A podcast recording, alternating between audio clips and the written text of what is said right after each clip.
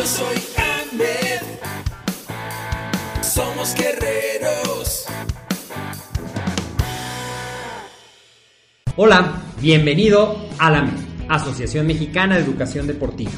Soy el doctor David Lezama, presidente de AMED, y es para mí un gusto darte la bienvenida a estos podcasts.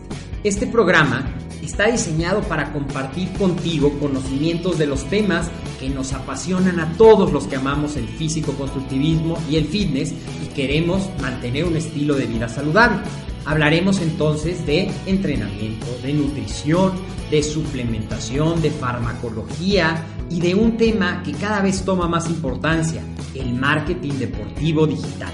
Tendremos como invitados una gran variedad de opiniones y profesiones, entrenadores, nutriólogos, profesores de AMED, químicos farmacobiólogos, médicos, preparadores físicos y desde luego deportistas. Sus historias, consejos y testimonios te ayudarán a aumentar tus conocimientos y desde luego también tu número de entrenos de clientes, haciendo más exitosa y profesional tu profesión de entrenamiento deportivo. También aprenderás técnicas más eficaces del marketing que te ayudarán a monetizar esta profesión. Si quieres saber más de nosotros, visítanos en la casa virtual de la familia Med, www.amedweb.com. Hola, ¿qué tal? Bienvenido a un episodio más de AMED el Deporte, la nutrición y el emprendimiento deportivo más cerca de ti. Como sabes, en este podcast hablamos de cuatro pilares, nutrición deportiva, entrenamiento deportivo, desarrollo personal y emprendimiento deportivo. Y el día de hoy te quiero hablar de entrenamiento, dándote algunos secretos para que tú puedas maximizar tu periodo de hipertrofia, de ganancia muscular, de ganancia de masa. Y pues bueno, adelante vamos a empezar a trabajar y empezaremos definiendo qué es la hipertrofia muscular. La hipertrofia muscular se refiere a cuando tú aumentas el tamaño de tu masa muscular. Y esto se da por dicho de una forma muy sencilla, sin meternos en tantos tecnicismos ni en pata bioquímica, porque aumenta la cantidad de proteína a nivel, a nivel de tus fibras musculares. Aumenta el tamaño, no aumenta el número de fibras, aumenta el tamaño de tus fibras musculares. Y para que tú puedas lograr esto, desde luego que hay conceptos muy importantes como es definir el objetivo. En este caso, si tú quieres lograr este entrenamiento de fuerza enfocado en la hipertrofia, pues vamos a platicar que existen diferentes parámetros para que tú lo puedas maximizar.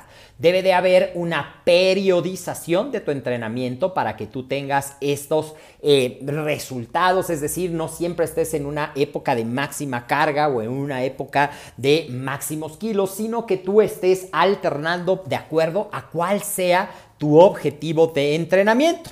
Y tú puedes planear ya sea tu macrociclo, tu año completo, tus mesociclos, tus meses, tus microciclos, tus semanas, para que tú tengas esto. Pero eso es algo un poco más complejo y lo que yo quiero que te lleves el día de hoy en este podcast son cuatro consejos para tu entrenamiento día a día. Unos consejos que te van a ayudar a darle variedad y a darle eficacia, maximizar ese tiempo que tú estás dedicando a tu entrenamiento, ya sea que estés entrenando con peso libre, ya sea que estés entrenando con aditamentos o incluso a lo mejor si estás empezando, estás trabajando con el peso de tu cuerpo o si estás entrenando en tu casa. Entonces, vayamos adelante con el primero de los consejos que es muy importante respetar y te estoy hablando de el descanso. El descanso es muy importante porque a veces pensamos que si descanso menos va a ser más efectivo mi entrenamiento.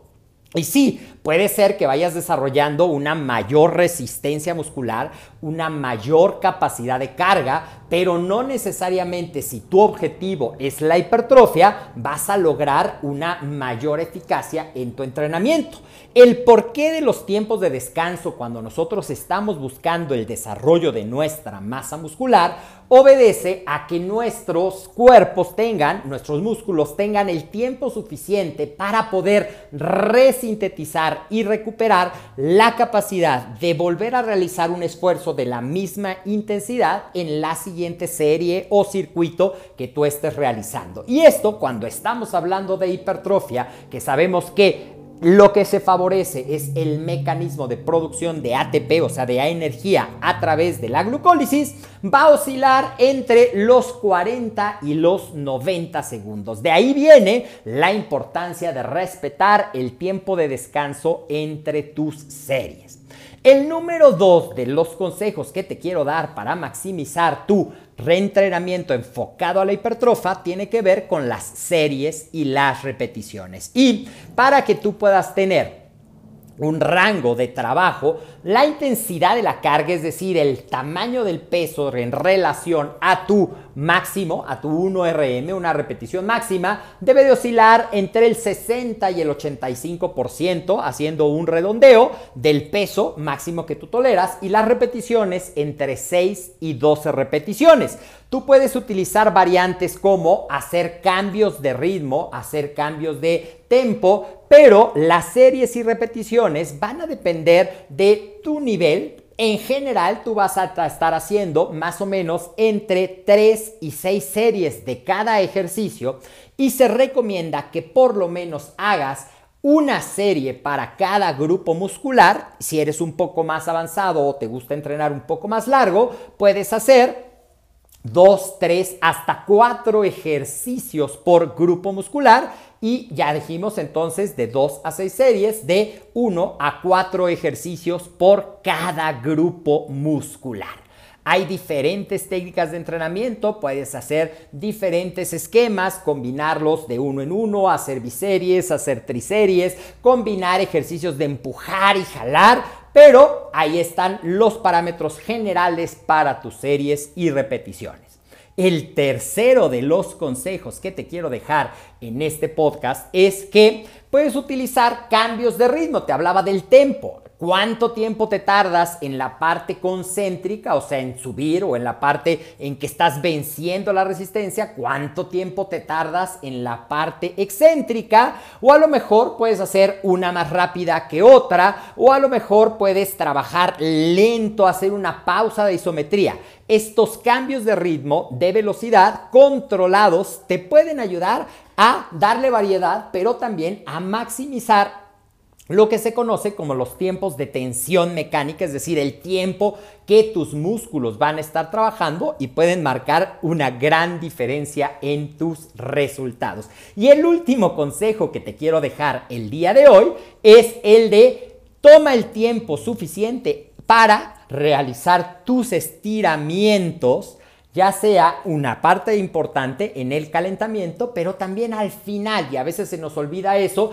es importante dedicar de 5 a 10 minutos a los ejercicios de estiramiento y de movilidad articular para que tú puedas mantener el rango de movimiento, para que disminuyas el riesgo de lesiones y también para que disminuyes un tema que trataremos en otro podcast, que es el dolor muscular de establecimiento tardío. Dicho de una manera muy sencilla, ese dolor que te deja embarado al día siguiente de entrenar y que te cuesta mucho trabajo moverse. Estirarte adecuadamente te puede ayudar a disminuir ese dolor. Espero que estos cuatro consejos, que te los repito brevemente, descanso adecuado entre series, haz las series y repeticiones enfocadas a la hipertrofia, Toma, puedes utilizar variantes de cambio de ritmo para maximizar y dar variedad a tus entrenamientos y nunca te olvides del el estiramiento antes y después de tu entrenamiento. Espero que esta información te resulte importante y te ayude a aplicarla en tus entrenamientos. Yo soy el doctor David Tezama del Valle.